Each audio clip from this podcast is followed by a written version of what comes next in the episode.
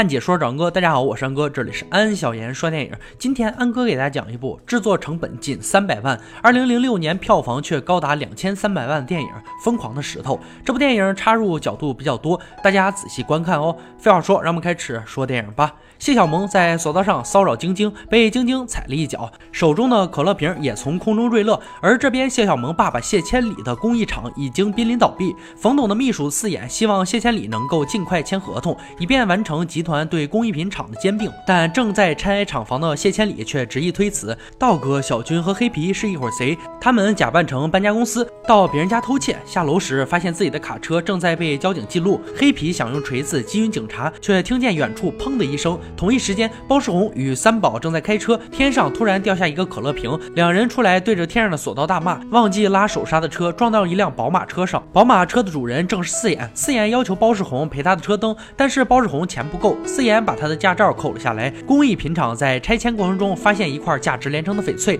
谢千里决定举办翡翠展，就在当地的罗汉寺展出，任命包世红作为展览的保卫队长。通过四眼的传话，冯董也得知了这块翡翠的消息，他雇佣了国际大豆麦。克想把这块翡翠偷来。轻轨上，道哥三人用假易拉罐上的中奖信息去骗钱，但没人上当，他们只好去机场找机会。恰巧碰到了刚下飞机的麦克，便顺走了麦克的箱子。道哥发现麦克与自己是同伙，也知道了翡翠的事，于是也准备去偷翡翠。包世红和三宝在布置展台的时候，不小心把烟掉到了放翡翠的台子上，留下被烫过的痕迹。为了掩盖痕迹，包世红把翡翠放到了痕迹上面，翡翠刚好把痕迹遮住。两人住进了罗汉寺最近的旅馆，叫做夜巴黎的招待所，住在了顶层六零七房间。道哥三人也住进了夜巴黎招待所，就在包世红隔壁房间。只不过此时他们都不知道，晚上道哥三人开始第一次行动。道哥打了幺幺九，将保卫等人引出寺外。小军跟黑皮趁机溜进展厅，可小军在撬锁的时候不小心触发了警报，于是保卫等人赶紧回到寺内，开始追黑皮与小军。就在这时，道哥把整个寺内的电闸拉了下来，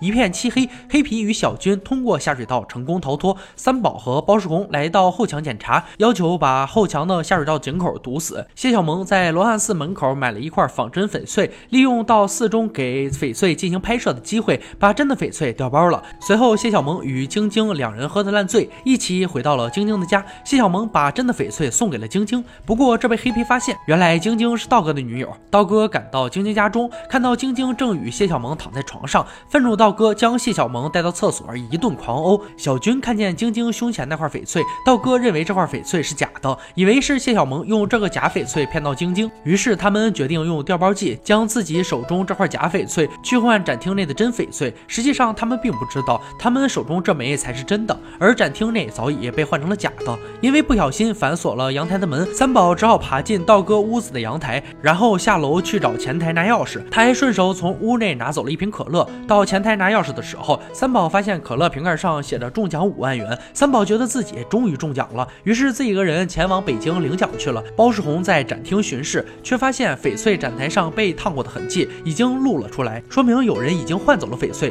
回到旅馆，发现了三宝留给他的字条，包世红到处找三宝都找不到，他认为是三宝将翡翠偷去卖钱了。晚上，黑皮从庙门口那个井进入到下水道中，不久后，迈克就开着车到了庙门口，车轮恰好压到了井盖上，黑皮很快爬到了后。墙的井盖，却发现井盖打不开。包世红他们早就把这个井口堵死了。黑皮很倒霉的被困在了下水道内，而小军一直躲在垃圾箱中。他看见展厅内有人吊着绳子直奔翡翠，过去一看，发现是迈克。因为行动不便，翡翠被小军拿走了。小军用自己那枚假翡翠与展厅内的真翡翠进行了调换，然后故意弄响了警报。但迈克也善于逃脱，他躲到天台上，然后进到房顶内的通风管道内。这个时候，真翡翠又回到了展厅内。小军他们自以为是得到了真翡翠，想把翡翠卖给冯董。交货时发现这枚翡翠是假的。包世红通过录像发现翡翠其实是谢小萌掉包的，而此时谢小萌就在隔壁。道哥正在审问着谢小萌，知道了真翡翠的下落。道哥让谢小萌给父亲打电话，用真翡翠来换儿子。可谢小萌的爸好像听到儿子被绑架，非常开心，直接让撕票，这给道哥等人整懵逼了。因为谢小萌整天做坏事，所以谢千里认为这个儿子是找人骗他的。无奈之下，谢小萌。只好给包世红打电话。道哥与包世红双方约定凌晨一点罗汉寺街口交货。可在街道口，道哥却骑摩托车意外身亡了。包世红因此得了道哥那枚翡翠，以为这枚是真的。包世红拿着这枚翡翠把展厅内的翡翠换走了，并将展厅内的翡翠留给自己做纪念。这个时候，真翡翠实际在包世红那里，而展厅内的翡翠又成了假的。冯董对工艺品厂进行了收购，包世红非常生气，给谢千里好个骂。而国际大盗麦克一番挣扎之后，终于从通风管道爬了出来。那辆停在井盖上的宝马车也被警察拖走了，黑皮也终于可以从下水管道里出来了。四眼和冯董因为收购的事儿，两人闹翻了。冯董要给四眼扫地出门，四眼跟着冯董也很多年了，冯董的黑账本四眼一清二楚。冯董为了不泄露，四眼还没走出门，便被冯董杀了。迈克潜入冯董办公室，准备偷翡翠，正在撬保险柜时，被冯董发现。迈克干掉了冯董，坐在椅子上给委托人打电话，结果发现自己刚刚杀的冯董就是委托人。包世红来找四眼赎回自己的驾驶证，结果遇到了迈克，两人在电梯里厮打了起来。最后警察赶到，将迈克制服，包世红成了缉拿国际大盗的英雄。随后还把那枚假翡翠送给了自己的爱人，实际上这枚翡翠才是真的。黑皮在井下滞留了许久，多天没有吃饭，他来到了一个面包。房前偷走了面包，面包房厨师骑着摩托车追着黑皮，在黑皮痛苦的哀嚎中，影片结束。《疯狂的石头》上映于二零零六年，由宁浩导演，郭涛、黄渤、徐峥主演。故事情节环环相扣，影片中每个人都都是疯狂的，为了金钱，为了饭碗，为了面子，为了女人。但唯独包世红的爱人没有疯。影片中他出现过三次，却让我觉得这个角色是整部片中最美的人。最后将翡翠挂到他的脖子上，也只有他能配得上。这部电影毫不夸张的说，如果在一八一九年上映，票房十几亿，绝对轻松，值得一看的搞笑电影。好了，今天解说就到这里吧。喜欢哥解说，别忘了关注我哦。看解说找安哥，我是安哥，欢迎大家订阅我频道，每天都有精彩视频解说更新。我们下期再见。